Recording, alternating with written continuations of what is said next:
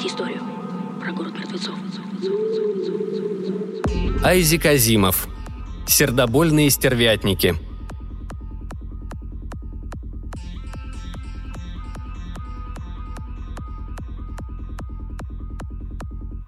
Прошло 15 лет, а Хариане все еще не покинули свои базы на обратной стороне Луны.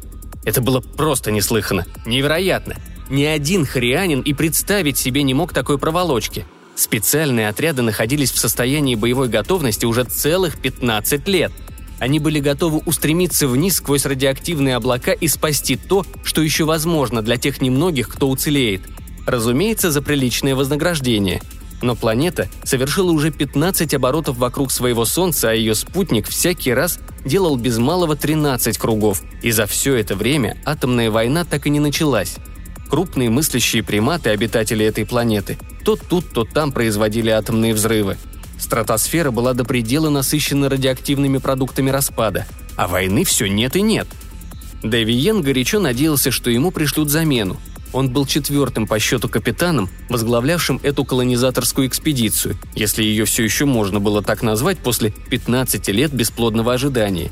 И весьма приветствовал бы появление пятого, поскольку с родины, из Харии, должен был прибыть главный инспектор, чтобы лично ознакомиться с положением, ждать оставалось недолго. И прекрасно. Дэви Йен стоял на Луне, облаченный в скафандр, и думал о Харии – его длинные тонкие руки беспокойно двигались, словно стремились, следуя зову далеких предков, ухватиться за ветви деревьев. Ростом он был не более метра. Сквозь прозрачную пластину в передней части шлема можно было видеть черное сморщенное лицо с мясистым подвижным носом. Маленькая бородка кисточкой по контрасту с лицом казалась белоснежной. Сзади, немного ниже пояса, в костюме был мешочек, в котором с удобством покоился короткий, похожий на обрубок хвост – Давиен, естественно, не видел в своей наружности ничего необыкновенного, хотя прекрасно знал, что хриане отличаются от прочих мыслящих существ, населяющих галактику. Только одни хриане так малы ростом, только у них есть хвост, только они не употребляют в пищу мясо. Только они одни избежали неотвратимой атомной войны, которая приносила гибель прочим разновидностям мыслящих особей. Он стоял на дне низины, похожей на чашу. Будь она меньше, на Харе ее назвали бы кратером – она простиралась так далеко, что обрамлявшая ее кольцом высокая гряда терялась за горизонтом. У южного края кольца, лучше всего защищенного от прямых лучей солнца, вырос город. Сначала это, понятно, был лишь временный лагерь, но позднее туда привезли женщин и появились дети. Теперь здесь были школы и сложные гидропонные установки, и огромные резервуары, наполненные водой. Словом, все, что полагается иметь городу на спутнике, лишенном атмосферы. Просто смехотворно – целый город и только потому, что какая-то там планета не желает начинать атомную войну, хотя и владеет атомным оружием. Главный инспектор, его ждали с минуты на минуту, несомненно сразу же задаст вопрос, который сам Дэви Йен задавал себе несчетное множество раз. Почему же все-таки нет атомной войны? Дэви Йен обернулся и стал смотреть, как огромные неуклюжие маувы готовят посадочную площадку, разравнивая почву и покрывая ее слоем керамической массы, которая должна максимально поглотить реактивную отдачу гиператомного поля и избавить от неприятных ощущений пассажиров межзвездного корабля. Даже скафандры не могли скрыть силы, которую словно источало все существо маувов. Но это была чисто физическая сила. Рядом с ними виднелась маленькая фигурка хрянина, отдававшего приказания – и Маувы послушно повиновались. А как же иначе? Раса Маувов, единственная из всех крупных мыслящих приматов, платила Харри самую необычную дань, посылая вместо материальных ценностей определенное число обитателей своей планеты. Это была удивительно выгодная дань, во многих отношениях лучше, чем сталь, алюминий или лекарственные препараты. Радиотелефон в шлеме Девиена вдруг ожил. «Корабль показался, капитан», — донеслось до него. «Он сядет меньше, чем через час. «Отлично», — сказал Девиен. «Пусть мне приготовят машину, я поеду, как только начнется посадка». Однако ему вовсе не казалось, что все идет отлично. Главный инспектор прибыл в сопровождении свиты из пяти маувов. Они вошли вместе с ним в город, два по бокам, три следом. Помогли ему снять скафандр, затем разоблачились сами. Их тела, на которых почти не росли волосы, крупные лица с грубыми чертами, широкие носы и плоские скулы отталкивали своим уродством, но не внушали страха – Они были в два раза выше Хриан и чуть не в три раза массивнее, но глаза их смотрели безучастно, и весь их вид, когда они стояли, слегка склонив мускулистые шеи и апатично уронив тяжелые руки, выражал покорность. Главный инспектор отпустил Маувов, и они один за другим вышли из комнаты. Ему, конечно, вовсе не нужна была охрана, но его положение требовало свиты из пяти Маувов, и говорить тут было не о чем – ни во время бесконечного приветственного ритуала, ни во время еды главный инспектор ничего не спрашивал о делах. Лишь когда настало время куда более подходящее для сна. Потеребив пальцами бородку, он спросил. «Сколько нам еще ждать, капитан?» Он был, по-видимому, очень стар. Шерсть у него на руках почти вся посидела, а длинные пучки волос у локтей стали такими же белыми, как борода. «Не могу сказать, ваше главенство», — смиренно проговорил Давиен. Они сошли с обычного пути. Это само собой очевидно. Нас интересует, почему именно они сошли с обычного пути. Совету ясно, что в своих донесениях вы пишете меньше того, что знаете. Вы разводите теории, но не даете никаких фактов. Нам в Харе все это надоело. Если вам что-либо известно, сейчас настало время сообщить об этом – Тут, ваше главенство, трудно говорить наверняка. Мы ведь впервые имеем возможность наблюдать за планетой в течение такого долгого периода. До самого последнего времени не обращалось должного внимания на то, что там происходит. Из года в год мы ждали, что атомная война вот-вот начнется, и только когда командование принял я, мы стали более внимательно приглядываться к обитателям планеты. Хоть в одном длительное ожидание пошло нам на пользу. Мы изучили несколько их основных языков. «Как?» Даже не спускаясь на планету?» Дэви Йен объяснил. Наши корабли, проникавшие в атмосферу планеты для наблюдений, записывали радиосигналы, особенно в первые годы. Я дал их для расшифровки лингвистическим вычислительным машинам и весь этот год потратил на то, что пытался разобраться в их смысле. Главный инспектор слегка поднял брови. Этого было более чем достаточно, чтобы показать, до какой степени он изумлен. «И то, что вы узнали, представляет какой-нибудь интерес?» Возможно, ваше главенство, но сведения, которые мне удалось получить, настолько странны, а материал, из которого они извлечены, так ненадежен, что я не решался писать обо всем этом в своих официальных донесениях. Главный инспектор понял. «Надеюсь, вы сочтете возможным изложить свои взгляды неофициально. Мне». Немного натянуто произнес он. «Рад буду это сделать», – тут же ответил Давиен. Обитатели этой планеты, как мы и предполагали, относятся к крупным приматам. Им в полной мере присущ захватнический инстинкт. Главный инспектор облегченно вздохнул и быстро облизал языком нос. «Я почему-то вообразил, что они лишены этого инстинкта, и поэтому... Ну, продолжайте, продолжайте». «Нет, захватнический инстинкт развит у них как раз очень сильно», – заверил его Давиен. «Куда сильнее даже, чем свойственно обычным крупным приматам. Почему же это не привело к должным последствиям? Привело, ваше главенство, но не до конца. Как всегда, после длительного инкубационного периода у них началось развитие техники, и обычные у крупных приматов побоища превратились в поистине катастрофические войны. В конце последней войны, охватившей всю планету, у них было изобретено атомное оружие, и войны сразу же прекратились. Главный инспектор кивнул. «А дальше?» Вскоре после этого, продолжал Давиен, должна была вспыхнуть новая война. Атомное оружие стало более смертоносным и все же было бы пущено в ход, как это водится у крупных приматов. В результате планета погибла бы, а из всего населения осталась бы горстка умирающих от голода особей. «Совершенно верно. Но этого не произошло. Почему?» «Нужно учесть одно обстоятельство», — заметил Давиен – мне кажется, когда у этих крупных приматов начала развиваться техника, ее развитие пошло необычайно быстро. «Ну и что же?» – возразил собеседник. «Тем скорее они изобрели атомное оружие». «Верно. Но по окончании самой последней всепланетной войны они продолжали совершенствовать атомное оружие с поразительной быстротой. В том-то и беда. Смертоносный потенциал возрос прежде, чем представился случай начать военные действия, а сейчас он достиг такого уровня, что даже эти крупные приматы не рискуют развязать войну. Главный инспектор широко раскрыл маленькие черные глазки. «Ерунда. Одаренность этих особей в области техники ничего не может изменить. Военная наука развивается быстро только во время войны. По-видимому, данные приматы – исключение из общего правила. Но дело не в том. Они, судя по всему, все-таки ведут войну. Не настоящую войну, но все-таки войну. «Не настоящую войну, но все-таки войну?» – недоуменно повторил инспектор. «Что это значит?» «Я не могу сказать наверняка». Дэви Йен раздраженно повел носом. Именно в этом пункте мои попытки извлечь смысл из отрывочных материалов, которые нам удалось собрать, оказались наименее успешными. То, что происходит на этой планете, называется «холодной войной». Какова бы ни была сущность этой странной войны, она в бешеном темпе подгоняет жителей планеты вперед к новым исканиям и вместе с тем не приводит к окончательной катастрофе. «Немыслимо!» – воскликнул главный инспектор. «Вон она планета», – возразил Девиен. «А мы все здесь. Мы ждем уже 15 лет». Главный инспектор поднял длинные руки и, скрестив их за головой, опустил себе на плечо. «Тогда нам остается только одно. Совет предусмотрел, что планета могла застрять на мертвой точке в состоянии неустойчивого мира, от которого только один шаг до атомной войны.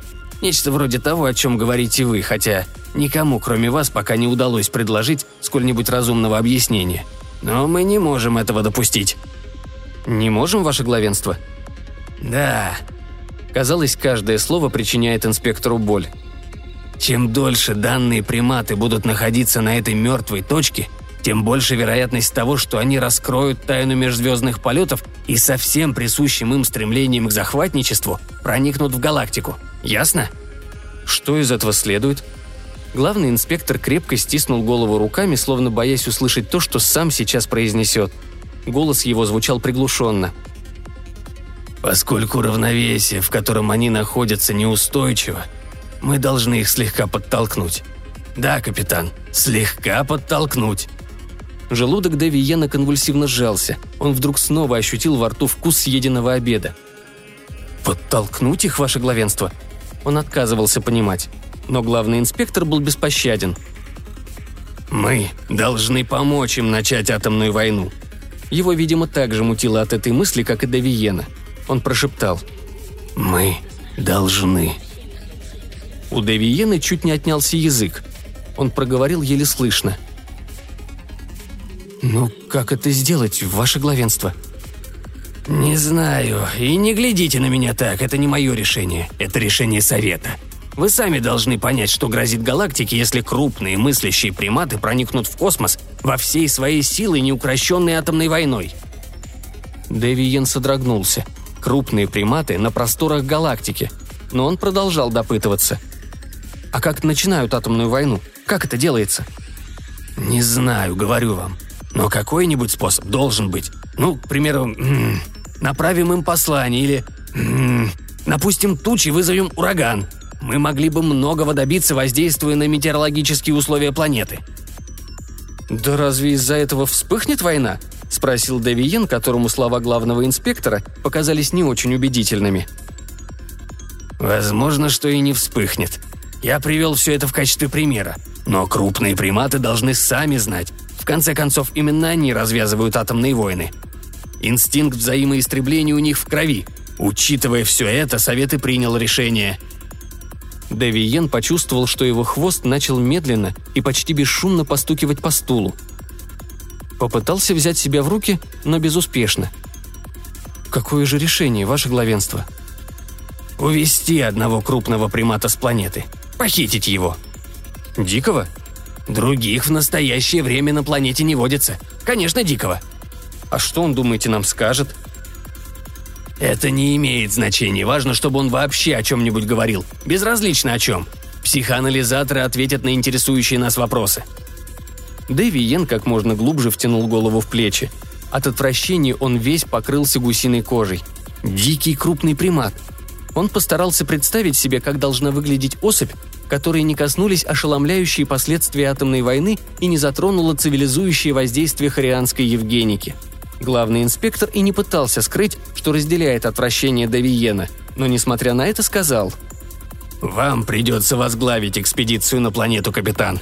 Это делается ради блага галактики». Девиен много раз видел планету, но всегда, как только космический корабль огибал Луну и этот мир открывался его взору, Девиена захлестывала волна невыносимой тоски по родине. Это была прекрасная планета, очень похожая на Харию по размерам и природным условиям, но более дикая и величественная. Ее вид после пустынных пейзажей Луны разил в самое сердце. «Сколько еще планет, подобных этой, занесено в реестры владений Харии?» – думал Девиен. Сколько планет, на которых после тщательного наблюдения обнаруживали последовательную смену окраски, что могло быть объяснено лишь искусственным разведением пригодных в пищу растений – Сколько еще раз в будущем мы столкнемся с тем, что в один прекрасный день радиоактивность в атмосфере какой-нибудь из этих планет начнет повышаться и туда потребуется немедленно послать колонизационные отряды, так же, как в свое время они были посланы к этой планете. Самонадеянность, с которой поначалу действовали хриане, была просто трогательной. Дэви Йен смеялся бы, читая первые донесения, не окажись он сам в той же ловушке – чтобы собрать географические данные и установить местонахождение населенных пунктов, корабли-разведчики Хариан спускались чуть ли не на самую планету. Их, конечно, заметили, но какое это имело значение? В самом ближайшем будущем, думали Хриане, произойдет окончательный взрыв. В самом ближайшем будущем. Но годы шли, а взрыва все не было, и корабли-разведчики решили, что не мешает, пожалуй, быть поосторожнее. Один за другим они вернулись обратно на базу – Корабль Дэви Йена сейчас тоже соблюдал осторожность. Команда волновалась, ей не по душе было полученное задание. Как не уверял Дэви Йен, что крупному примату не причинят никакого вреда, он не успокаивался. Во всяком случае, нельзя было торопить события. Несколько дней подряд корабль парил на высоте 16 километров, нарочно выбрав уединенное дикое холмистое место, и команда волновалась все больше. Только флегматичные маувы, как всегда, сохраняли спокойствие – Наконец, в поле зрения телескопа показался крупный примат. В руке у него была длинная палка, на верхней части задней стороны туловища какая-то ноша. Они спустились бесшумно, со сверхзвуковой скоростью.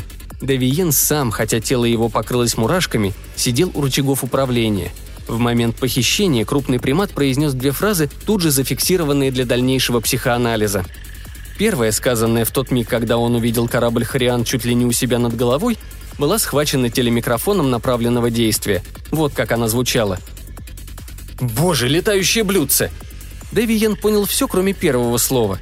Так крупные приматы обычно называли корабли Хриан в первые годы их пребывания на Луне, когда они легкомысленно спускались к самой планете. Вторую фразу он произнес, когда его втаскивали в корабль.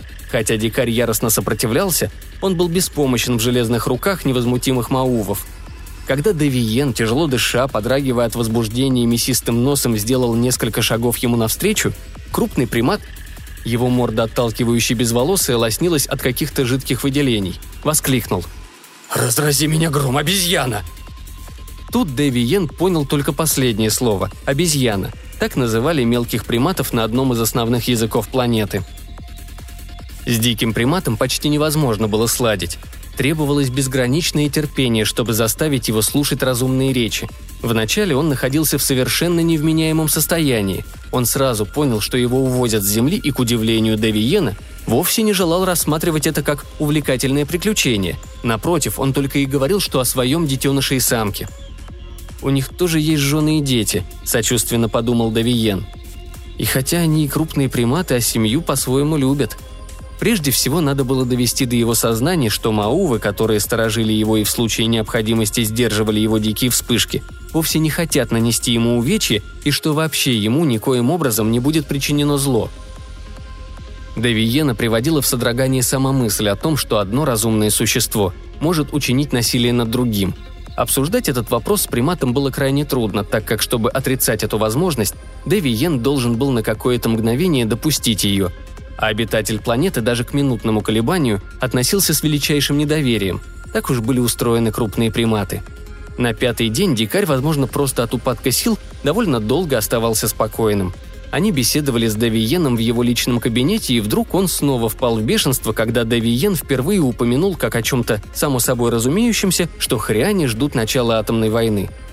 «Ждете?» – воскликнул дикарь. «А почему вы так уверены, что она обязательно будет?»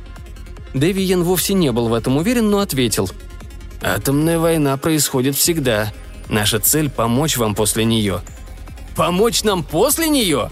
Изо рта примата стали вылетать бессвязные звуки. Он принялся дико размахивать руками, а Маувам, стоящим по обеим сторонам, пришлось осторожно связать его, в который уже раз, и вывести из комнаты.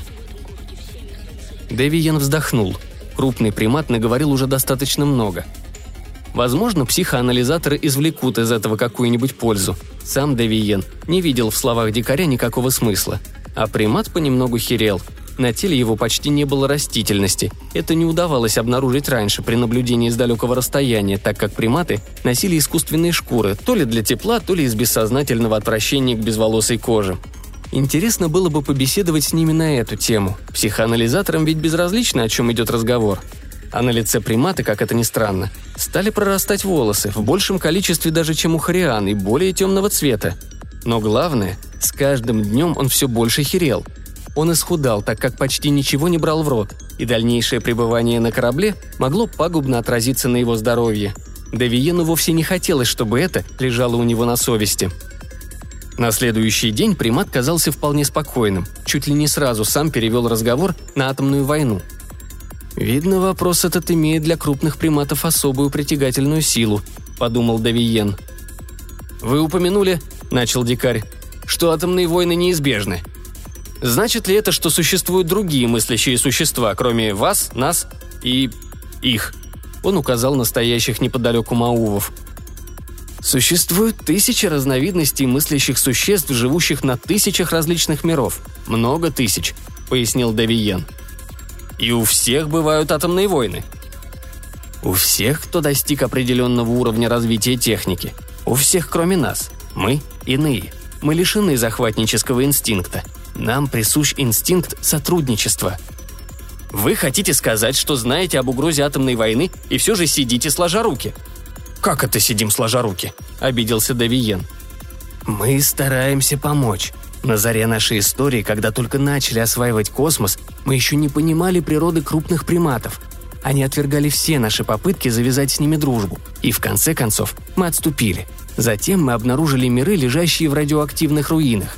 И, наконец, натолкнулись на планету, где атомная война была в разгаре. Мы пришли в ужас, но ничего не могли сделать. Мало-помалу мы становились умнее, и теперь, когда находим какой-нибудь мир в стадии овладения атомной энергией, у нас все наготове. И спасательное противорадиоактивное снаряжение, и генетикоанализаторы. Что такое генетикоанализаторы? При беседе с крупным приматом Дэвиен строил фразы по законам его языка. Он сказал, осторожно выбирая слова – мы держим под своим контролем спаривание и производим стерилизацию, чтобы, насколько возможно, вытравить захватнический инстинкт у немногих оставшихся в живых после атомного взрыва. Какую-то секунду Дэви думал, что дикарь снова взбесится. Однако тот лишь произнес сдавленным голосом. «Вы хотите сказать, что делаете их покорными вам вроде этих?» Он снова указал на Маувов. «Нет-нет, с этими другое дело. Мы просто хотим, чтобы уцелевшие после войны не стремились к захватам и жили в мире и согласии под нашим руководством. Без нас они сами себя уничтожали и снова дошли бы до самоуничтожения. А что это дает вам? Дэви Йен в сомнении посмотрел на дикаря. Неужели ему надо объяснять, в чем состоит главное наслаждение в жизни? Он спросил. «А разве вам неприятно оказывать другим помощь?» «Бросьте, не об этом речь. Какую выгоду из этой помощи извлекаете вы? Ну, понятно, Хария получает определенную контрибуцию. Ха-ха! Разве получить плату за спасение целого биологического рода несправедливо? запротестовал Давиен. Кроме того, мы должны покрывать издержки. Контрибуция невелика и соответствует природным условиям каждого данного мира. С одной планеты, к примеру, мы ежегодно получаем запас леса, с другой – марганцевые руды, Мир этих маувов беден природными ресурсами, и они сами предложили нам поставлять определенное число своих жителей для услуг. Они очень сильны физически даже для крупных приматов. Мы безболезненно вводим им определенные антицеребральные препараты, чтобы... чтобы сделать из них кретинов. Дэвиен догадался, что значит слово, и сказал с негодованием. «Ничего подобного. Просто для того, чтобы они не тяготились своей ролью слуг и не скучали по дому. Мы хотим, чтобы они были счастливы, ведь они разумные существа. А как бы вы поступили с Землей, если бы произошла война? У нас было 15 лет, чтобы решить это. Ваш мир богат железом, и у вас хорошо развиты технологии производства стали. я думаю, вы платили бы свою контрибуцию сталью». Он вздохнул. «Но в данном случае, мне кажется, контрибуция не покроет издержек. Мы пересидели здесь по крайней мере 10 лишних лет». «И сколько народов вы облагаете таким налогом?» – спросил примат. «Не знаю точно, но наверняка не меньше тысячи». «Значит, вы маленькие повелители галактики, да?» Тысячи миров доводят себя до гибели, чтобы способствовать вашему благоденствию. Но вас можно назвать и иначе. Дикарь пронзительно закричал. «Вы – стервятники!» «Стервятники?» – переспросил Девиен, стараясь соотнести это слово с чем-нибудь знакомым. «Пожиратели падали. Птицы, живущие в пустыне, которые ждут, пока какая-нибудь несчастная тварь не погибнет от жажды, а потом опускаются и пожирают ее», от нарисованной картины Девиену чуть не стало худо, горлу подступила тошнота. «Нет-нет, мы помогаем всему живому», — едва слышно прошептал он. «Вы, как стервятники, ждете, пока разразится война. Если хотите помочь, предотвратите войну. Не спасайте горстку выживших, спасите всех!» Хвост у Дэви Йена задергался от внезапного волнения. «А как предотвратить войну? Вы можете сказать мне это?»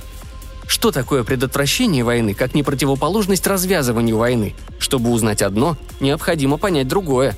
Но дикарь медлил, наконец неуверенно сказал. «Высадитесь на планету, объясните положение вещей».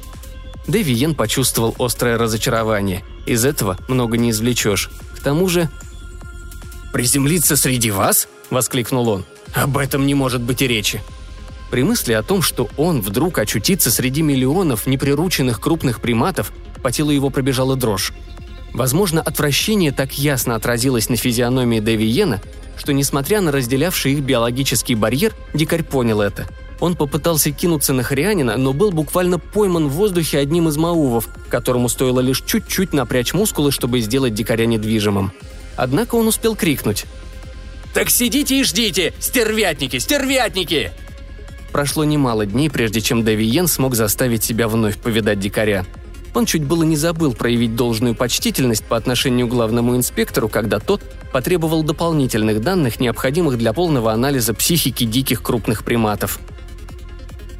«Я не сомневаюсь», – осмелился сказать Давиен, «что материала для ответа на наш вопрос более чем достаточно». Нос главного инспектора задергался. Он задумчиво облизал его розовым языком – для приблизительного ответа, возможно, да, но я не могу полагаться на такой ответ. Мы имеем дело с очень своеобразным видом крупных приматов. Это мы знаем. И не можем позволить себе ошибаться. Ясно одно. Мы случайно напали на дикаря с высоким уровнем умственного развития. Если... Если только это не норма для данной разновидности. Мысль эта, видимо, привела главного инспектора в расстройство. Девиен заметил. Дикарь нарисовал мне ужасную картину. Этот... это... птица, этот... «Стервятник», — подсказал главный инспектор. «Если так рассуждать, вся наша миссия здесь предстает в совершенно ложном свете. С тех пор я почти ничего не ем и не сплю. Боюсь, мне придется просить отставки». «Не раньше, чем мы окончим дело, которое на нас возложено», — твердо заявил главный инспектор. «Полагаете, мне доставляет удовольствие думать об этом?» этом пожирателе под... Вы должны, вы обязаны получить больше данных». Дэвиен кивнул. Он все прекрасно понимал. Главному инспектору, как и любому другому харианину, не очень-то улыбалась мысль искусственно развязывать атомную войну. Вот он и оттягивал решение, насколько возможно. Дэвиен свыкся с мыслью, что он должен еще раз увидеть крупного примата. Свидание это оказалось совершенно невыносимым и было последним – на щеке дикаря красовался кровоподтек, словно он снова сопротивлялся Маувам. Так оно и было. Он делал это бесчисленное множество раз, и как ни старались Маувы не причинять ему вреда, время от времени они случайно задевали его. Казалось бы, видя, как его оберегают, дикарь должен был утихомириться, а вместо этого уверенность в своей безопасности словно толкала его на дальнейшее сопротивление. «Эти крупные приматы злые, злые», – печально подумал Давиен – больше часа разговор вертелся вокруг малоинтересных предметов, и вдруг дикарь произнес воинственным тоном. «Сколько времени, говорите вы, макаки, пробыли здесь?» «Пятнадцать лет по вашему календарю». «Подходит. Первые летающие блюдца были замечены сразу после Второй мировой войны. Сколько еще осталось до атомной?» Дэви Йен машинально сказал правду. «Мы бы и сами хотели это знать». И вдруг остановился. Дикарь произнес. «Я думал, атомная война неизбежна. В прошлый раз вы сказали, что ждете лишних 10 лет. Значит, вы уже 10 лет назад надеялись, что война начнется». «Я не могу обсуждать с вами этот вопрос». «Да?» – дикарь снова кричал. «Что же вы намерены предпринять? Сколько вы еще будете дожидаться? А почему бы вам не ускорить события? Вы не ждите, стервятник, вы сами начните войну». Дэви Йен вскочил на ноги. «Что вы сказали? А почему же тогда вы еще здесь, чертовы?» Он проглотил совершенно непонятное Дэви Йену бранное слово, затем продолжал. «Разве не так поступают стервятники, когда несчастные животные, а иногда и человек, никак не могут расстаться с жизнью? Им некогда мешкать. Они кружат над своей жертвой и выклевывают у нее глаза. Они дожидаются, пока она окончательно не обессилит, и потом помогают ей побыстрее сделать последний шаг. Девиен приказал немедленно увести его, а сам удалился в свою спальню. Его мутило. Всю ночь он не спал. В ушах у него пронзительно звучало слово «стервятник», а перед глазами неотступно стояла нарисованная приматом картина. «Ваше главенство», – твердо сказал Давиен. «Я больше не могу иметь дело с дикарем. Если вам нужна еще информация, обратитесь к кому-нибудь другому. Главный инспектор заметно осунулся. «Я знаю, вся эта история насчет стервятников, ее трудно переварить. А ему, вы заметили, хоть бы что. Для крупных приматов все это в порядке вещей. Они бесчувственны, бессердечны. Таков, видно, склад их ума. Ужасно. Я больше не могу представлять вам данные. Успокойтесь, я вас понимаю. Кроме того, все дополнительные данные только подкрепляют первоначальный ответ. Ответ, который я считал лишь предварительным. От всего сердца надеялся, что он лишь предварительный. Он обхватил голову поросшими седой шерстью руками. Мы уже выяснили, как помочь им развязать атомную войну. О, что же для этого нужно? Все так просто, так примитивно. Мне никогда не пришло бы это в голову. И вам тоже. Что же это, ваше главенство? Девиену уже заранее била дрожь. Почему они не начинают войну? А потому что ни одна из почти равных по силе сторон не решается взять на себя ответственность за нарушение мира. Однако, если бы одна сторона начала, другая, будем глядеть правде в глаза, отплатила бы ей той же монетой. Дэви кивнул. Главный инспектор продолжал. «Если одна единственная атомная бомба упадет на территорию любой из враждующих сторон, пострадавшие предположат, что сбросила ее другая страна. Вряд ли они станут дожидаться дальнейших атак. Не пройдет и часа, как последует мощный удар. Другая страна ответит тем же, и через несколько недель все будет кончено. Но как же мы заставим их бросить первую бомбу? Это вовсе не обязательно, капитан. В том-то и штука. Мы сами бросим эту первую бомбу. Что? У Дэви подкосились ноги. Это единственный выход. Проанализируйте склад ума крупных приматов, и вы увидите, что иного ждать нельзя. Но как это осуществить? Мы изготовим бомбу, это нетрудно. Затем наш корабль спустится вниз и сбросит ее над каким-нибудь населенным пунктом. Населенным? Главный инспектор отвел глаза и виновато сказал. В противном случае это не даст нужного эффекта. «Да, конечно», – пробормотал Девиен. Перед его глазами парили стервятники. Он ничего не мог с этим поделать. Он представлял их себе в виде огромных чешуйчатых птиц, вроде маленьких безвредных летающих созданий в харе, но во много раз больше, с крыльями, которые обтянуты кожей, напоминающей резину, с длинными острыми клювами. Они кругами спускались вниз и выклевывали глаза у умирающих животных. Он прикрыл руками лицо и сказал дрожащим голосом – кто поведет корабль? Кто сбросит бомбу? Голос главного инспектора дрожал не меньше, чем у Давиена. «Не знаю». «Только не я», – прошептал Давиен. «Я не могу. И ни один хрианин не согласится на это. Ни за что на свете». Главный инспектор стал раскачиваться взад и вперед. На него жалко было смотреть. «Может быть, дать приказ Маувам?» Кто решится дать им такой приказ? Главный инспектор тяжело вздохнул. «Я вызову совет, сообщу им все данные. Пусть они что-нибудь придумают». И вот, пробыв на Луне без малого 15 лет, хряне демонтировали свою базу. Ничего так и не было сделано. Крупные приматы Земли так и не начали атомную войну. Возможно, они ее никогда и не начнут. И несмотря на то, что ему предстояло пережить, Давиен был вне себя от счастья. К чему думать о будущем, когда сейчас, в настоящем, он улетал все дальше от этого самого жуткого из всех жутких миров. Он смотрел, как Луна остается позади и превращается в сверкающую крупинку, а затем и планеты, и само Солнце этой системы, пока вся она не затерялась среди остальных созвездий. И только тогда в душе его проснулись и другие чувства, помимо чувства облегчения. И только тогда в уме его шевельнулась мысль о том, что все могло быть иначе – «А вдруг все бы еще кончилось хорошо, если бы мы проявили побольше терпения», — сказал он главному инспектору. «Как знать, возможно, они все-таки начали бы атомную войну». «Сомневаюсь», — ответил главный инспектор. «Психоанализ...» Он остановился, и Девиен понял, что он имел в виду. Дикаря спустили на планету, постаравшись причинить ему при этом как можно меньше вреда. События последних недель были стерты из его памяти — его оставили возле небольшого населенного пункта неподалеку от того места, где его похитили. Его соотечественники решат, что он заблудился и сочтут, что он исхудал и потерял память из-за лишений, которые ему пришлось испытать. Но какой вред причинил он сам? Если бы они только не привозили его на Луну, быть может, они примирились бы с мыслью, что им придется начать войну – быть может, сами додумались бы сбросить бомбу и разработали бы для этого какую-нибудь сложную систему, пригодную для дальних расстояний. Но картина, нарисованная перед ними диким приматом, особенно одно слово, всему положили конец. Когда все сведения были отосланы домой в Харию, впечатление, произведенное на совет, было настолько сильным, что приказ демонтировать базу не заставил себя ждать. Давиен сказал – я никогда больше не буду принимать участие в колонизации. «Боюсь, никому из нас не придется этого делать», – мрачно заметил главный инспектор.